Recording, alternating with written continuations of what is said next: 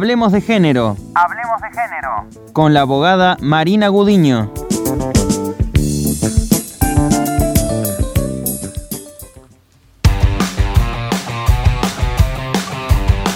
Y ya nos vamos hacia Córdoba capital, ya estamos en comunicación telefónica con Marina Gudiño para seguir hablando de género. ¿Cómo te va Marina? Muy buenos días. Buenos días, ¿cómo están? Hola Marina, ¿qué tal? Bienvenida eh, nuevamente. Eh, bueno, Marina, hoy vamos a hablar de una buena noticia y que es eh, el DNI no binario, que ya es una realidad en Argentina.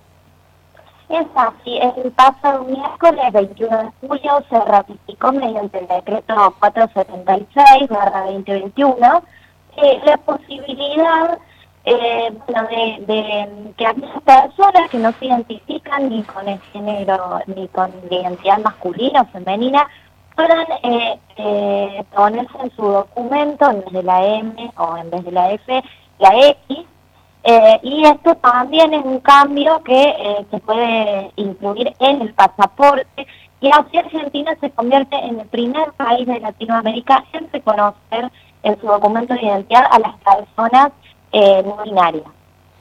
Marina, ¿y qué implica eh, poder realizar este trámite, sobre todo para las, las personas no binarias? ¿Qué, qué implica eh, haber llevado adelante este, esta ley? Bien, bueno, nada, es un avance realmente, eh, bueno, muy importante. Recordemos que en nuestro país, eh, desde el año 2012, tenemos la ley de identidad de género, que ya reconocía la posibilidad, eh, bueno, justamente el derecho a ratificar eh, el documento nacional de identidad, la partida de nacimiento, de acuerdo a eh, la identidad autopercibida, que no siempre es la identidad eh, que no siempre coincide con el sexo asignado al nacer, ¿no? Pero esta ley eh, se quedaba corta en ese sentido porque sucedía eso en el DNI, no estaba la posibilidad de incluir a estas personas, que son personas que no se sienten identificadas con este sistema eh, del binomio femenino-masculino con el cual hemos sido estructurados en esta sociedad, ¿no?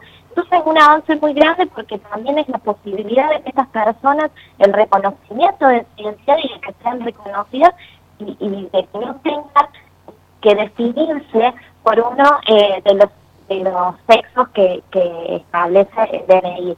Entonces en este sentido es un avance eh, muy grande y, que viene también a cumplir con lo que siempre decimos, ¿no? Con un montón de obligaciones que tiene el Estado argentino y que surgen de tratados internacionales y de recomendaciones de organismos internacionales. Una de las discusiones que se planteó a partir de esto es por qué lo de la X y uno por ahí se pregunta, ¿no sería más apropiado directamente no eh, definir el, el sexo en un DNI? ¿Qué aporta de distinto el sexo en un DNI? Bueno, sí, ¿no? Esa es la discusión central, es decir, esto de decir, bueno, al Estado no debería importarle, ¿no? El, el sexo o cómo se identifica las personas, porque los derechos efectivamente no, no tienen o no deberían tener que ver con el sexo o la identidad de género de una persona. De todas maneras, eh, digamos, la X viene como, como a, a, a cerrar un poco esta discusión, o sea, lo que el decreto dice es que eh, bueno, usar en esta nomenclatura las personas eh, que se identifiquen eh, como no binarias, indeterminadas, no especificada, indefinida, no informada, autopercibida, no consignada u otra que eh, escape a este binomio masculino-femenino.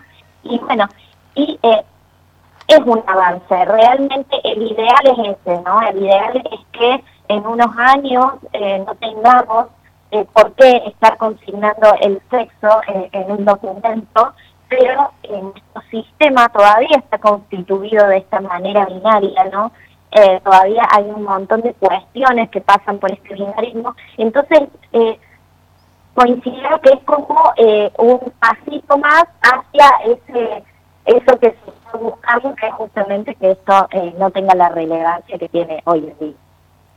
Marina, y sobre todo eh, haciendo hincapié en este tema de, la X, eh, en la misma, el mismo día que el presidente presentaba este decreto presidencial, hubo también discrepancias con respecto a este tema.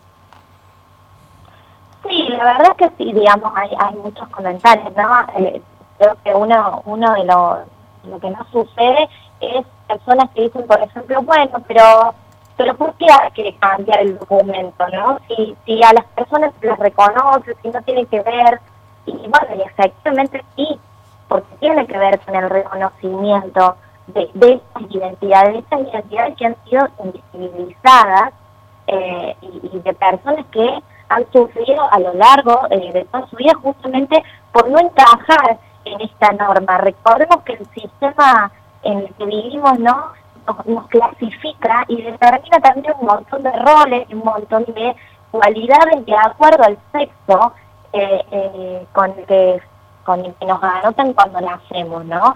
Y eso deja por fuera a un montón de personas, no solo que no se sienten identificadas con ese sexo con el que nacieron, con esa genitalidad, sino aquellas personas que son personas intersex, que son personas que tienen eh, genitalidad eh, u, órganos reproductivos eh, de los dos sexos y que también a veces no se sienten identificadas ni con femenino ni con masculino, y también personas que no se sienten identificadas con ese binarismo, ¿no? Entonces, es un paso importante, es un reconocimiento de derechos, siempre decimos es un montón, pero, pero es un avance eh, muy grande y, fue celebrado así, además una ley que ha sido construida también con, el apoyo, además de, bueno, es un decreto ¿no? del Ejecutivo, del Ministerio de las Mujeres, del Ministerio del Interior y también el apoyo eh, de las organizaciones LGT del.